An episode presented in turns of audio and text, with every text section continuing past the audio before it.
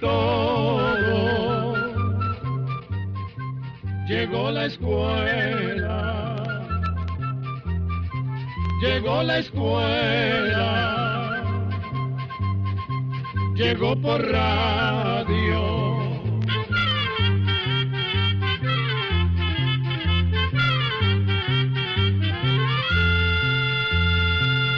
Oigamos la respuesta. Es el programa que les trae a ustedes el Instituto Centroamericano de Extensión de la Cultura, ICQ. Desde Cartago, Costa Rica, un oyente pregunta, ¿qué variedades de hongos se pueden cultivar y cómo se pueden producir? Escuchemos la respuesta. Hay varias clases de hongos que se pueden cultivar para comer. En Costa Rica se están cultivando el champiñón, el chitaquí y el ostra. Pero el más conocido y el que más se vende es el champiñón. Vamos a decirle cómo se cultiva este hongo. Los champiñones se cultivan sobre un material que se llama compost o abono orgánico. Este material o sustrato se prepara básicamente con restos de pasto y estiércol de animales y se mezclan muy bien. Después, el compost debe pasteurizarse o esterilizarse y se hace calentándolo a 60 grados centígrados. Esto se hace para evitar que nazcan otros hongos y que aparezcan plagas de insectos y enfermedades. Una vez esterilizado, se siembran las semillas de los hongos comestibles. Estas se deben obtener en laboratorios especializados. En Costa Rica estas semillas se consiguen en el Centro de Investigaciones Agronómicas de la Universidad de Costa Rica en San Pedro de Montes de Oca.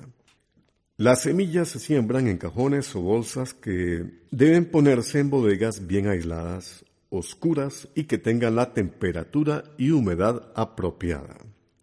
El cultivo de hongos debe hacerse en lugares cerrados para que no se contamine con otros hongos que puedan llevar el viento y además para que no lleguen insectos. El problema es que podrían nacer otros hongos que no son comestibles y perderse la cosecha. De ahí la importancia de hacer el cultivo como es debido. Vamos a contarle que en la empresa BioFungi de Costa Rica dan cursos para aprender a cultivar hongos y ellos también venden la semilla. Si usted o algún oyente está interesado en estos cursos de cómo cultivar los hongos, pueden llamar al teléfono 22 34 11 49. 22 34 11 49 para pedir más información.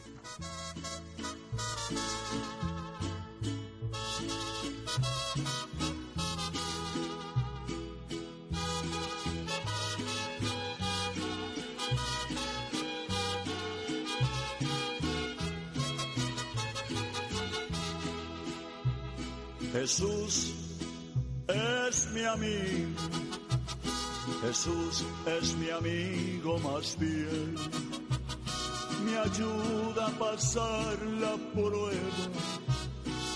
Cuando cansado yo estoy. Jesús es mi amigo divino, en sombras o en luz siempre va. Si duermo sueño, paciente y humilde a mi lado. Cuando al salir de mi casa y emprendo mi diaria faena, Jesús caminando conmigo le hablo y comprende mi pena. Muchos amigos yo tuve que siempre me defraudaron. Un día llegó de repente Jesucristo que no me ha engañado.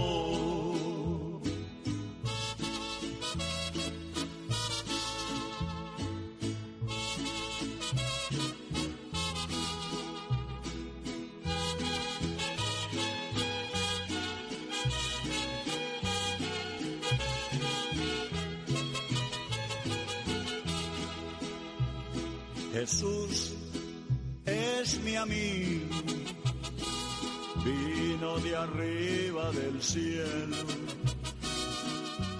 Jesús es mi amigo divino, su mano de amigo me dio. Te recomiendo este amigo, si otros te causan dolor. Jesús te brinda consuelo si estás muy atribulado. Cuando al salir de mi casa y emprendo mi diaria faena, Jesús caminando conmigo hablo y comprende mi pena. Muchos amigos yo tuve que siempre me defraudaron.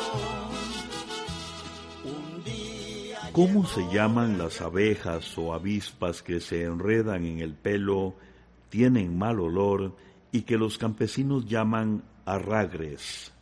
¿Por qué buscan enredarse en el pelo? ¿Cuál será su objetivo? Ya que no producen miel. Esta es la consulta que nos hace Edgar Vega Díaz desde Guásimo, Limón, Costa Rica. Escuchemos la respuesta. Las abejas que usted menciona pertenecen a un grupo grande de abejas que los científicos llaman meliponas, que son propias de nuestras tierras y no tienen aguijón. Como no tienen aguijón, estas abejas han desarrollado diferentes maneras de defenderse. Entre las meliponas hay unas 8 a 10 especies que los campesinos comúnmente llaman arragres o enredapelo. Todas son de color negro y medianas de tamaño. Estas abejas son muy agresivas y cuando sienten que el nido está en peligro, atacan en grupo y se enredan en el pelo y a veces hasta se meten en los orificios de la cara. Esta es la forma que tienen de defenderse. Ese olor desagradable que usted menciona posiblemente se debe a que estas abejas a veces usan excrementos de animales para hacer sus nidos y posiblemente a esto se debe el mal olor que usted ha notado. Además, por lo general, estas abejas llevan en sus patas resinas o sustancias pegajosas que han recogido mientras andan buscando materiales para hacer el nido. Estas resinas también tienen un olor particular, que puede ser el que usted dice. Esas resinas además son muy pegajosas y por esto es que a veces cuesta tanto quitárselas del pelo. Por último, vamos a contarle que estas abejas, por lo general, hacen sus nidos en los árboles y sí producen miel, aunque en menor cantidad que las abejas que sí tienen aguijón. Hola, un gran saludo desde Panamá. Estimados amigos del ICQ, me pongo en contacto con ustedes para que me hablen de la República de San Marino. Esta pregunta nos la envía el señor Víctor Gutiérrez a través de un correo electrónico desde Zona 14, Panamá. Oigamos la respuesta. San Marino es un país que se encuentra dentro del territorio italiano, pero es un país totalmente independiente y soberano. Es uno de los países más pequeños del mundo. Mide apenas 61 kilómetros cuadrados. Es tan pequeño que puede recorrerse de un extremo a otro a pie en unas tres horas. La historia de este país, de cómo se formó San Marino, es muy interesante. Se dice que hace poco más de 1700 años llegó a un pueblo de Italia un joven llamado Marino en busca de trabajo. Allí se hizo amigo del obispo y le ayudaba en todo lo que podía. En ese tiempo perseguían a los cristianos y en ese pueblo también comenzaron los problemas entre los cristianos y los de otras religiones.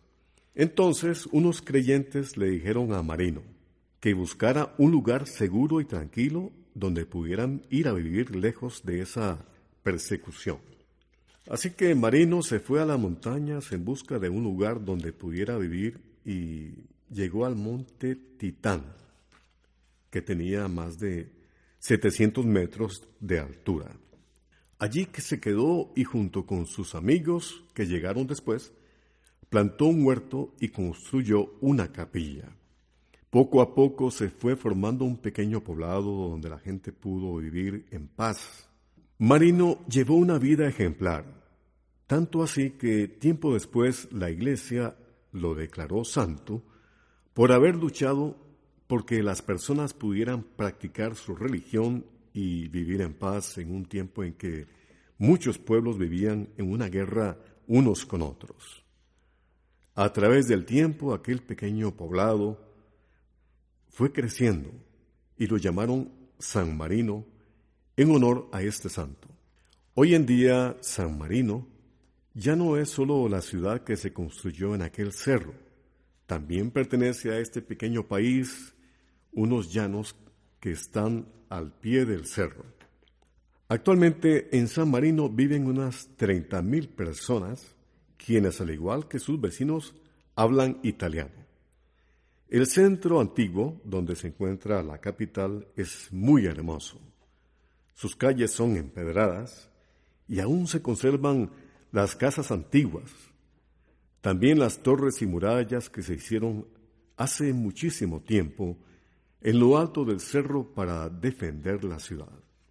Actualmente, alrededor de la mitad de la población vive del turismo, aunque también son importantes algunas industrias como la de aparatos electrónicos, cerámica, vino y queso. ¿Será cierto que los locutores aprenden a hablar con el estómago? No es con la garganta que se habla. Esa consulta nos hace un oyente desde Managua, Nicaragua. Escuchemos la respuesta. En realidad no hablamos con el estómago. La voz se produce cuando el aire pasa por las cuerdas vocales que se encuentran en la garganta. Lo que sucede es que al aprender a manejar mejor los músculos del estómago o diafragma, controlamos mejor el aire que pasa por la garganta. Nosotros tenemos en la garganta unas membranas sotelitas que se llaman cuerdas vocales. Esas cuerdas vocales se encuentran en una especie de caja de resonancia que se llama laringe. Cuando el aire pasa por las cuerdas vocales, éstas vibran y producen el sonido. Pero no es solo el paso del aire el que produce la voz. La voz y las palabras se producen gracias al paladar gracias a los dientes y al movimiento de la lengua y los labios, que transforman los sonidos en palabras. Ahora bien, lo que hacen algunos locutores y cantantes es aprender ciertas técnicas para perfeccionar su oficio. Hacen, por ejemplo, ejercicios de vocalización y además aprenden a respirar utilizando el diafragma que es un músculo que separa el tórax del abdomen. Al aprender a respirar y controlar este músculo, pueden manejar mejor la cantidad de aire que pasa por las cuerdas vocales, lo cual permite a los cantantes, por ejemplo, sostener una nota por más tiempo.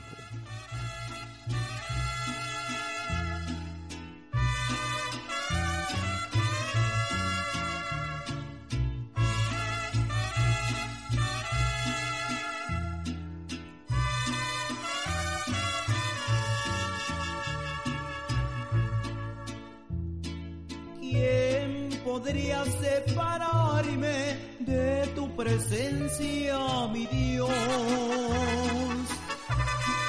Confiado y muy seguro, estoy contigo, mi Dios. Tú eres mi ayuda y mis fuerzas, en quien puedo yo confiar. Voy a servirte, hasta llegar al final.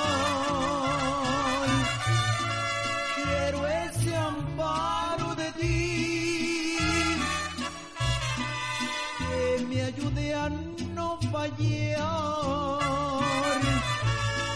Tú has prometido ayudarme y con tu ayuda yo te serviré.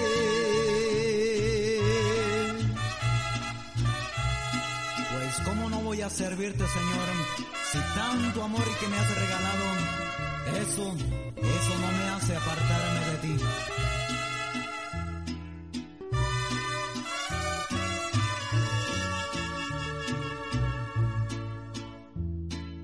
La senda que has preparado, ahí quiero un día estar Solo sé que en este mundo debo servirte muy fiel para ganar la corona que me espera en tu mansión. Deme las fuerzas, Señor, hasta llegar al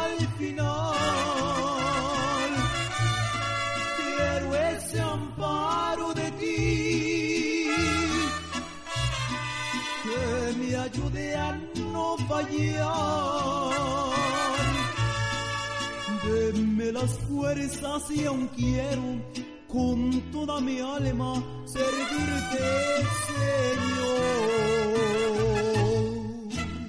Quisiera solicitarles un comentario acerca de un meteorito gigante de 30 toneladas que fue encontrado en Argentina y que ha sido considerado como el segundo más grande jamás hallado.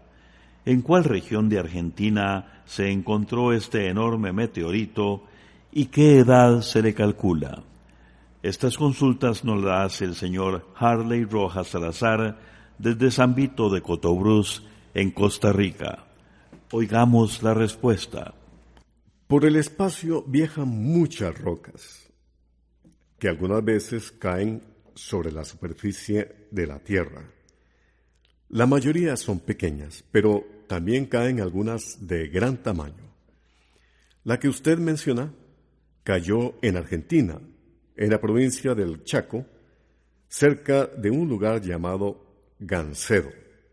De ahí que los científicos que la encontraron le pusieran ese nombre. Este meteorito mide dos metros de alto y se calcula que pesa alrededor de 30 toneladas. Es el tercero más pesado que se ha hallado en el mundo hasta ahora. El descubrimiento lo hizo un grupo de investigadores de la Asociación de Astronomía del Chaco. Esta zona es famosa porque ahí se han encontrado muchos meteoritos o rocas que han caído del espacio. Se calcula que hace unos 4.000 años, una roca inmensa que pesaba unas 600 toneladas chocó con otra roca muy grande y se partió, cayendo a la tierra una especie de lluvia de piedras que quedaron dispersas en una extensa zona de esta región del Chaco. Muchas de ellas formaron cráteres y con el paso del tiempo quedaron enterradas, como sucedió con esta enorme roca que los científicos acaban de desenterrar. En esa misma zona se encontró otro meteorito apenas un poco más pequeño que este. Se dice que hasta ahora el más grande que se ha encontrado pesa 66 toneladas. Y este cayó en Namibia, África, hace unos 80.000 años y se conoce como el Jova.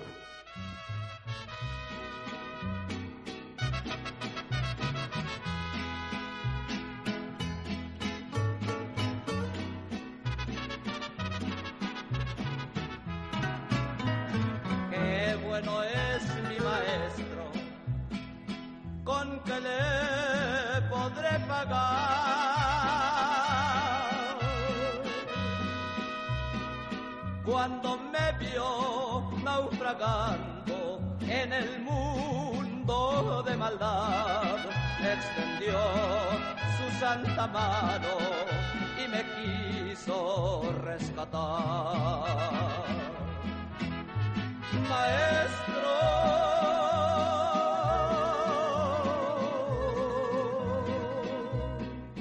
oh maestro, maestro de Galilea, tú me viste naufragando como barco en la marea. Maestro,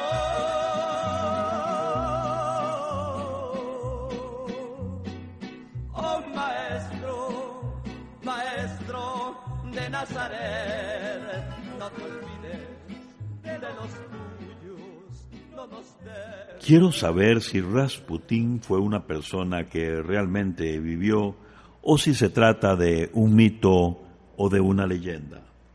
Esa es la consulta de Reinaldo Padilla desde San Martín, El Salvador. Escuchemos la respuesta. Rasputín sí existió. Fue un campesino que llegó a tener una influencia muy grande en los últimos zares o soberanos rusos. Grigore Yefinovich Rasputín nació en 1869 en Siberia. De niño vivió como cualquier campesino pobre de aquel tiempo. Siendo joven, se unió a una secta cristiana ilegal donde se enseñaban cosas muy extrañas. Ellos decían, por ejemplo, se deben cometer pecados, porque Dios ama al pecador y siente agrado en perdonar a los grandes pecadores. Por eso, su forma de vivir era bastante escandalosa.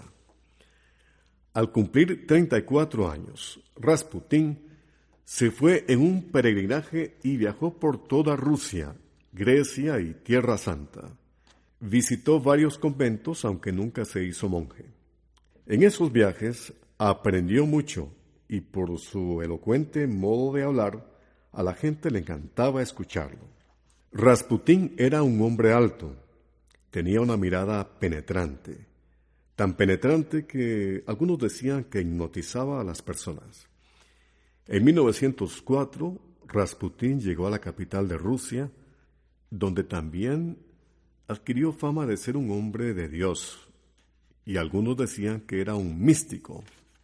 Se decía que tenía poderes especiales para curar, por lo que fue presentado a los zares o emperadores de Rusia. Lo llevaron con la intención de que curara a su hijo que padecía hemofilia, una enfermedad hereditaria que dificulta la coagulación de la sangre. Cuando el hijo de los zares se ponía enfermo, sangraba mucho, a tal punto que su vida peligraba. Rasputín le hablaba y lo tranquilizaba, y sabía hacer que parara el flujo de sangre y el niño se recuperaba temporalmente. Entonces Rasputín se convirtió en el protegido de la emperatriz y esta confianza le dio mucho poder e influencia. Mucha gente acudía a pedirle favores y Rasputín los atendía. Pero su vida personal seguía siendo escandalosa. Tenía relaciones sexuales tanto con prostitutas como con damas de la corte y además bebía mucho. La aristocracia rusa no veía con buenos ojos la presencia de Rasputín en la corte porque en los periódicos a menudo aparecían reportajes sobre sus aventuras y esto empañaba la imagen de los zares. Un grupo de nobles temía que los enemigos del zar aprovecharan la mala reputación de Rasputín y ésta recayera sobre los zares. Así que entonces en diciembre de 1916 decidieron matarlo.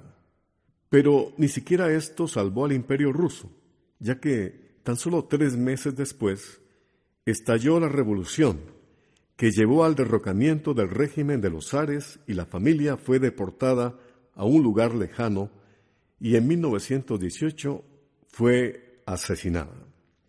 Se dice que la profecía de Rasputín se cumplió.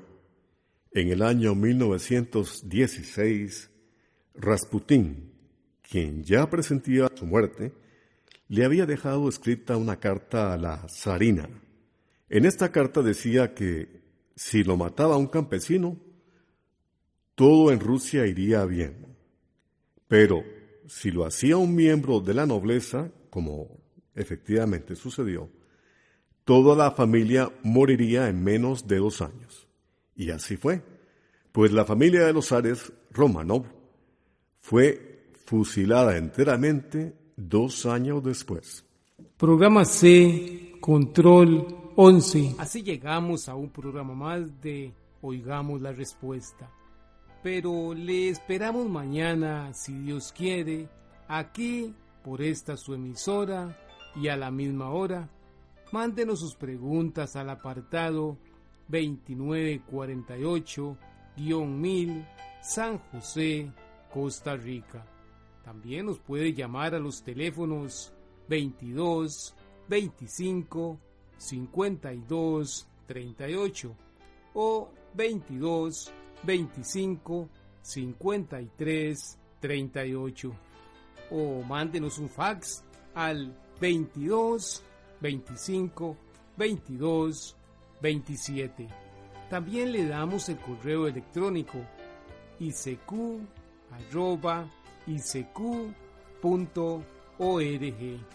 Celo de letreo arroba icecu.org.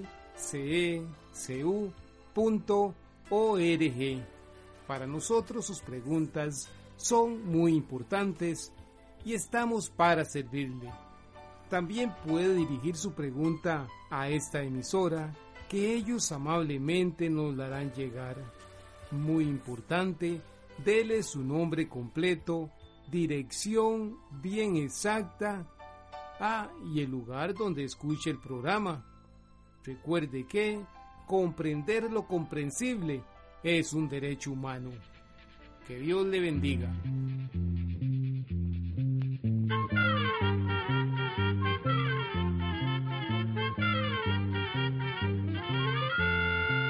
Llegó el momento de despedirnos. Se va a la escuela, se va cantando